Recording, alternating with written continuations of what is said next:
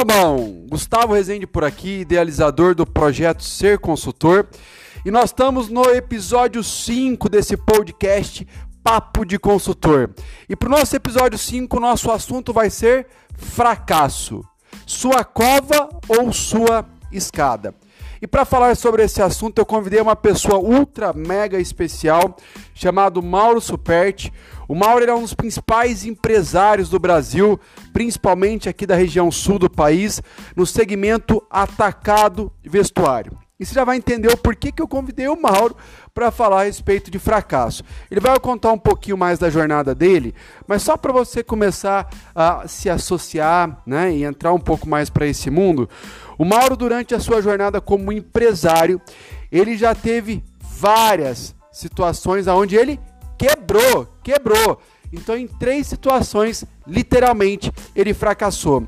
E eu convidei ele aqui para ele contar um pouquinho sobre esses fracassos e o que, que ele aprendeu com esses fracassos. Porque na vida de empreendedor, de líder e principalmente na jornada de um consultor empresarial, você vai fracassar e errar muito. Agora, o que, que eu faço com isso? E é isso que a gente vai começar a bater um papo agora com o Mauro. Então, Mauro, primeiramente, Obrigado por ter aceitado o convite, obrigado por estar aqui conosco. E eu gostaria que você contasse um pouquinho da tua história, se você já puder ir entrando né, na tua primeira, como é que você começou? Nós estamos falando de fracasso, que você já contou, compartilhou comigo que você quebrou três vezes. Então começa a contar um pouquinho como que foi isso, o que, que você tirou disso e mais uma vez seja bem-vindo. Aí, obrigado pelo convite, Gustavo. Papo de consultor bacana. E a minha história começa aos 14 anos de idade, com um emprego, e ela termina exatamente aos 20 anos de idade, quando eu fundo minha primeira empresa. E aí, claro, que quatro anos depois vem a grande, primeira experiência do fracasso. Fali pela primeira vez e isso para mim foi algo assim assustador, porque eu não tinha alternativa, não tinha caminho para onde ir e na época eu já tinha montado uma empresa de importação de produtos químicos. E infelizmente teve um plano do governo na época, o dólar subiu muito e, e não deu para fechar a conta. E aí a gente declarou realmente falência naquele segmento. Foi a primeira vez que eu achei um culpado pela minha história, que era o governo naquele momento. Mas quando eu olhava para o culpado, eu comecei a imaginar que eu era a única pessoa responsável por ser o sucesso de novo. Eu tinha experimentado o gosto do sucesso. E aquilo realmente me fascinou, poder comprar um caminhão novo, comprar um carro novo e ter que vender tudo aquilo para poder pagar a conta. Então eu recomecei do zero e aí eu começo num ramo totalmente diferente. Eu fui vender peixes e eu montei uma indústria de pescado. Logo em seguida, e ela foi um sucesso, porque o pescado na época, ele nós mandávamos o pescado, a gente salgava esse pescado na cidade de Umarama, montamos essa indústria lá. Umarama, Paraná. Umarama, no Paraná, junto com meu pai também com meus irmãos. E nós mandávamos esse pescado salgado para o Acre e para Rondônia, porque antigamente tinha esse problema de geladeira e tal, não tinha região que não tinha, e então isso vendia muito bem para lá. Claro que isso também durou pouco tempo, foram apenas quatro anos e a indústria também veio à falência. E novamente o governo estava envolvido nesse negócio, porque o governo Fernando Henrique Cardoso, na época, montou a sua campanha em cima de comida barata, cesta básica, o frango principalmente, e o povo brasileiro não tem o hábito de comer peixe quase. Sim. E aí acabou que a indústria foi novamente à falência. A frota pesqueira brasileira na época foi toda a falência. E claro que naquele momento eu também é, tirei um grande aprendizado disso. Foi a primeira vez que eu percebi que a, a pessoa jurídica poderia quebrar. Mas se eu quebrasse a minha pessoa física, eu estaria arruinado. E eu, novamente, baseado na primeira experiência do fracasso, eu venho é, trazer de novo ao Mauro que eu sou a única pessoa responsável e criador de novas oportunidades. E realmente a gente recomeça fazendo na indústria de salgado daí uma indústria de charque. E a gente levou muita sorte nos, nos primeiros momentos. Pegamos uma indústria arruinada, assumimos um passivo é, que tinha na época, chamava-se Shark Carreteiro, na cidade também de Umarama. E ela foi um sucesso muito rápido, porque todo mundo gostava de comprar e consumir Shark Carreteiro ou era, aí o mercado era do Nordeste. Tivemos muito apoio de pessoas muito influentes. Os frigoríficos, na época, era algo muito, muito avantajado e grande na, na, na região de Umarama, todo o Mato Grosso do Sul, a cidade no Paraná bem localizada.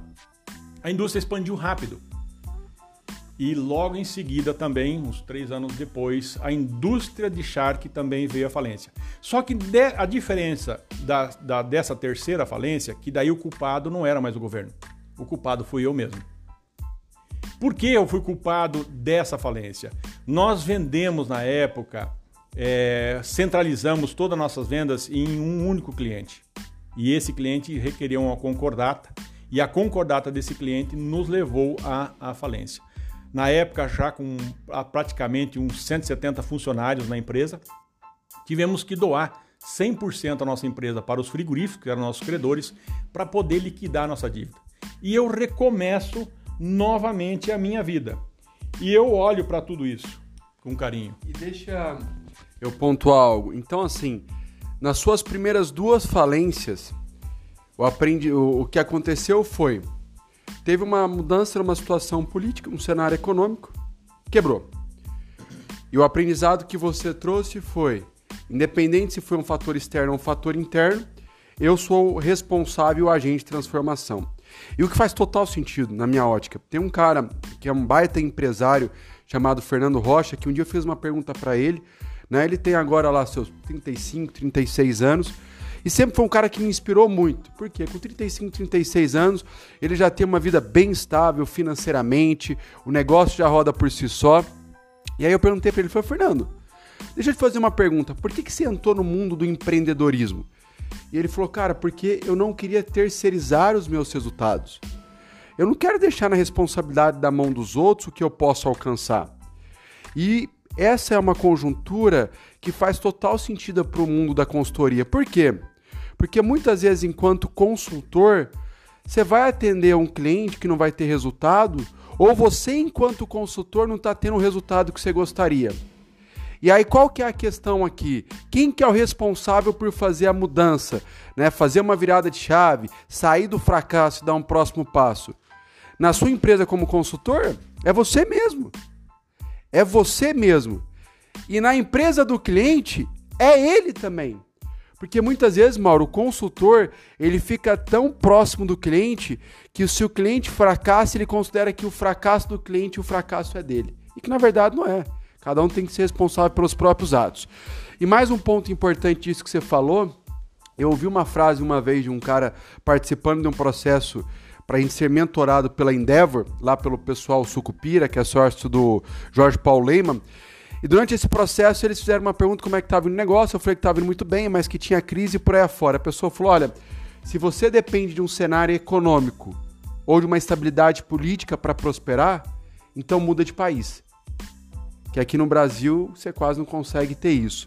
Mas o que eu escuto de você, o que me chama atenção é eu sou o responsável pela mudança e pela transformação do meu negócio. E já vai voltando, eu vou passar para você de novo, gostaria de ouvir dali para frente o que, que você fez.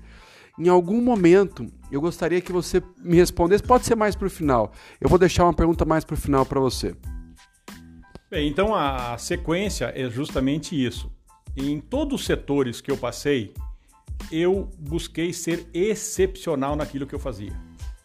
Quando eu crio para mim que eu sou responsável por tudo aquilo que eu faço, então na indústria, na importação, quando eu criei a primeira empresa, eu fui um das, uma das pessoas mais reconhecidas daquele ramo de química que era química palaticínio.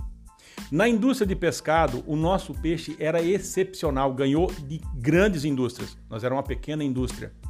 A nossa indústria de charque, ela conseguiu ter uma, uma produtividade nunca vista e a gente conseguiu uma competência para vender com melhor resultado no mercado. Então, para mim, hoje, uh, já com, com a quarta e quinta empresa aí que, que, que já temos, é, no ramo atual, a nossa empresa ela é líder. ela simplesmente é a líder em Santa Catarina há 14 anos e aqui no Paraná há 20 anos. Então, naquilo que eu coloco o meu coração, naquilo que eu que eu tô desenhando para fazer, eu sempre tratei de ser o melhor do negócio. Você tinha quantos anos? A primeira vez que você quebrou, você tinha quantos anos? A primeira vez tinha 24 anos. A primeira. E a última? A última tinha 33 anos. Tá, uma pergunta. Ao longo do tempo, quando mais, quanto mais velho a gente vai ficando, mais responsabilidade a gente tem. Por exemplo, quando eu tenho 20 anos de idade, para muitos, que não sei se era o teu caso, mas eu acho que não pelo pouco você já me contou, você não tem filho, você tem uma recém-formação para quem se formou ou não, então você não tem tanta responsabilidade. Mas com o passar dos anos, a nossa responsabilidade vai aumentando. Você tem filho, você já não tem a mesma idade de 20 anos, você já não tem tanto mais tempo, você tem questões financeiras que você tem que arcar em casa e por aí afora. E como foi para você essa questão de ter quebrado com 24 e essa questão de quebrar com 33? Por que eu estou perguntando isso? Eu vejo muitos consultores que eles travam, porque para você ser consultor e performar como consultor, você precisa se entregar de corpo e alma. Mas muitas vezes aquele receio, será que vai dar certo? Será que não vai dar certo? E se não der certo, como é que eu vou pagar as contas? Como é que eu vou fazer aquilo? Ao invés de ser um medo que me oxigena, ele me trava. Então, como que você fez para que quando você tivesse lá 33, você recomeçasse com a cabeça erguida e fosse buscar um próximo negócio? O que, que você fez para poder seguir em frente? Diante de cada uma das vezes que você quebrou, qual que é a sacada para você quebrar? Eu sei que é bonito falar isso, tá? Você tem que ir em frente. Mas o que, que você fazia para levantar e falar, cara, eu tenho que fazer isso acontecer? Gustavo, essa pergunta é, é, muito inteligente da sua parte. A primeira vez, aos 24 anos, é claro, eu era bem novo e já tinha dois filhos. Então a responsabilidade era grande demais. E eu, e eu claro, eu me baseei um, na minha fé também e eu olhava para mim assim, e em vez de eu ficar com, com, com um sentimento de remorso para com o próprio Mauro, um sentimento de fracasso e tudo mais, eu, eu criei para mim que era Deus me preparando para algo maior e muito melhor.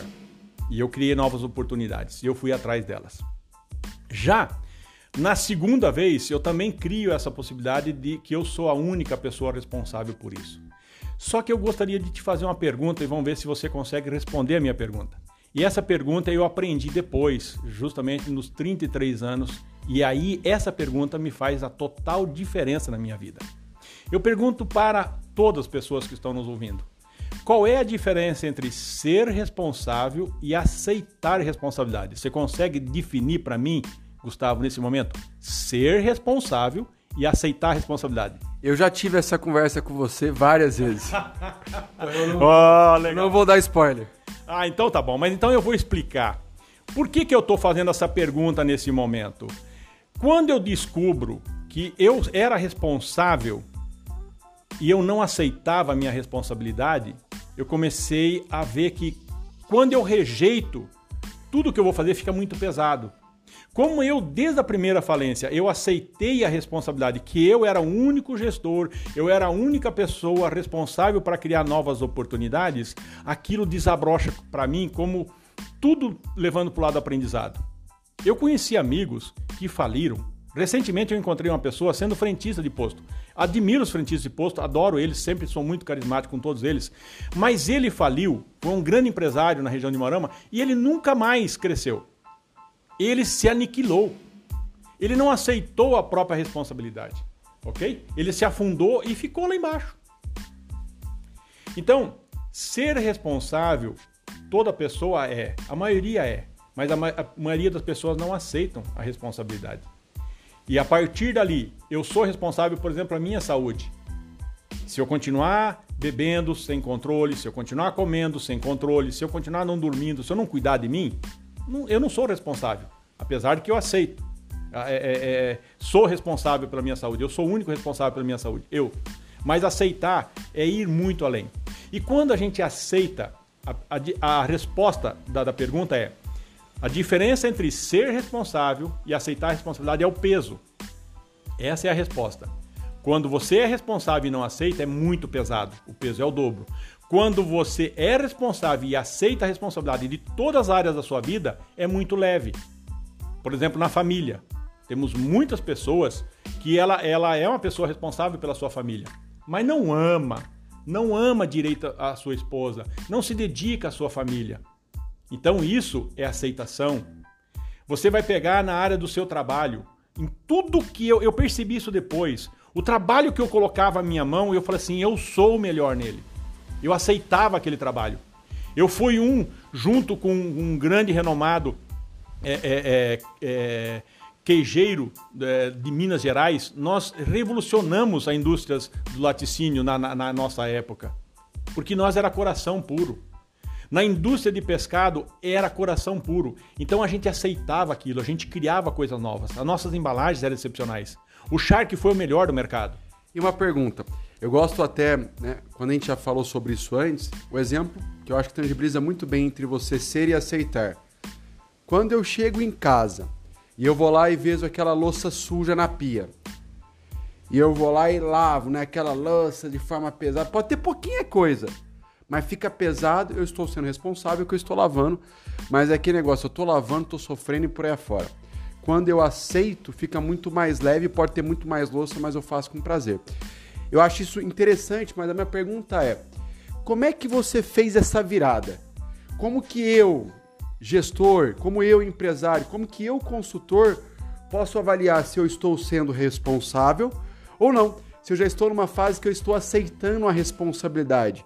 E que dica que você poderia dar para aquelas pessoas que ainda estão naquele processo? Não, eu preciso ser responsável para sair desse cenário e tornar isso mais leve e aceitar a responsabilidade. Então, como que você faz para avaliar se você é ou se você aceitou e para quem está sendo responsável, o que, que eles podem fazer para aceitar a responsabilidade? Ótima pergunta também, Gustavo, e eu posso te responder com uma única frase: prazer. Vamos pegar os homens que gostam de fazer churrasco. Quando ele vai fazer um churrasco, cara, sai o churrasco. O cara que gosta de fazer churrasco, ele faz com prazer, certo? Eu é. tenho, eu tenho em casa, por exemplo, eu, eu gosto de ver a pia limpa e eu tenho prazer de ver a pia limpa. Então aquilo me traz satisfação. Eu levanto de manhã cedo e sempre falo para minha esposa: olha, quem arruma a cama sou eu. É a cama, e eu sempre olho aquela cama, ela tá linda, porque eu estou fazendo com prazer. Eu arrumo o tempo que eu gasto para deixar o meu guarda-roupa arrumado ou deixar ele bagunçado é o mesmo tempo. E eu escolhi deixar ele arrumado. E aquilo me dá prazer. Eu olhar que as minhas coisas estão organizadas, que as coisas estão fazendo. E também as pessoas elas começam a, a, a perguntar-se qual é o peso se você quer fazer um, um, qualquer que seja a coisa, um exercício físico, e você começa a levantar com, com peso, aquilo tá, tá, tá, tá pesado, não tem prazer ali. Então essa é a diferença. É prazeroso e, ela, e, e o tempo passa muito, muito rápido quando você faz com gosto. Qualquer coisa na sua vida, quando você pergunta se aquilo é pesado ou se é leve, você tem a resposta imediata, porque a sua mente fala, o seu corpo fala, você reage diante daquilo. E é experimentar isso, sabe, Gustavo? É experimentar. Então, é, é, eu acho que não, não existe uma fórmula mágica, mas as pessoas podem experimentar isso. Boa. Sensacional. Prazer, né? Se você não tiver tesão pelo que você faz, vai fazer outra coisa. Porque no final das contas, se tem uma verdade, é que a vida é curta e passa rápido. Então não perca tempo e vai fazer aquilo que te estimula. Mauro, eu te falei que eu ia te deixar uma frase final para você poder estar tá respondendo. E a frase final é muito simples. É a chamada do nosso episódio 5. Fracasso. Fracasso, ele nos traz medo, ele nos derruba, ele nos deixa impotente. O medo e a resistência ao fracasso faz com que a gente não se movimente por aí afora. O nome desse episódio é Fracasso. É a sua cova ou a sua escada? Como que você responderia essa pergunta pela tua experiência? Bom, para mim ele sempre foi o trampolim, o impulsionador, porque eu gerei em mim realmente que tudo eu levei para o lado do aprendizado.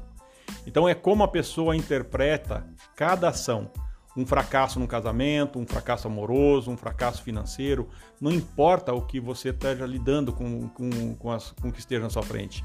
Se você gera para você que você é o responsável por aquilo e você é uma pessoa que está aqui justamente para melhorar a si próprio, então isso sempre é um trampolim, sempre é a superação. Então jamais um fracasso vai ser sua cova. Hoje a minha empresa, ela é líder. Hoje nós temos uma empresa atacado de confecção. Você vê que cada ramo foi um negócio diferente. A nossa empresa é líder em Santa Catarina e é líder no Paraná, certo? Ela inova o tempo todo. Ela está sempre buscando coisas novas. E a gente fracassa em muitos momentos da vida. Nesse momento, por exemplo, estamos enfrentando aí uma situação de pandemia, mas é, nós estamos se reinventando a cada momento. Tanto que nós estamos declarando agora que nós vamos ser uma contribuição para nossas comunidades e vamos declarar realmente isso em público dentro de 15 dias. Vou estar passando para vocês aqui. A nossa empresa vai doar daqui até dezembro de 2020 mil cestas básicas. E isso vai ser gerada com a equipe toda. A nossa empresa hoje, ela, eu digo nossa porque há dois anos eu doei 50% da minha empresa para os meus funcionários. Isso não é uma coisa fácil de fazer. Eu poderia ter fracassado, mas ela é um sucesso, porque a gente coloca leveza no que a gente faz, a gente coloca amor no que faz. E não importa o que tiver que a gente lidar, nós vamos lidar. E a gente simplesmente olha o que é e a gente se torna eu sou o que tenho que ser. E isso não tem limite. Boa. Mauro, eu quero agradecer a tua presença, disponibilizar o teu tempo, a tua experiência.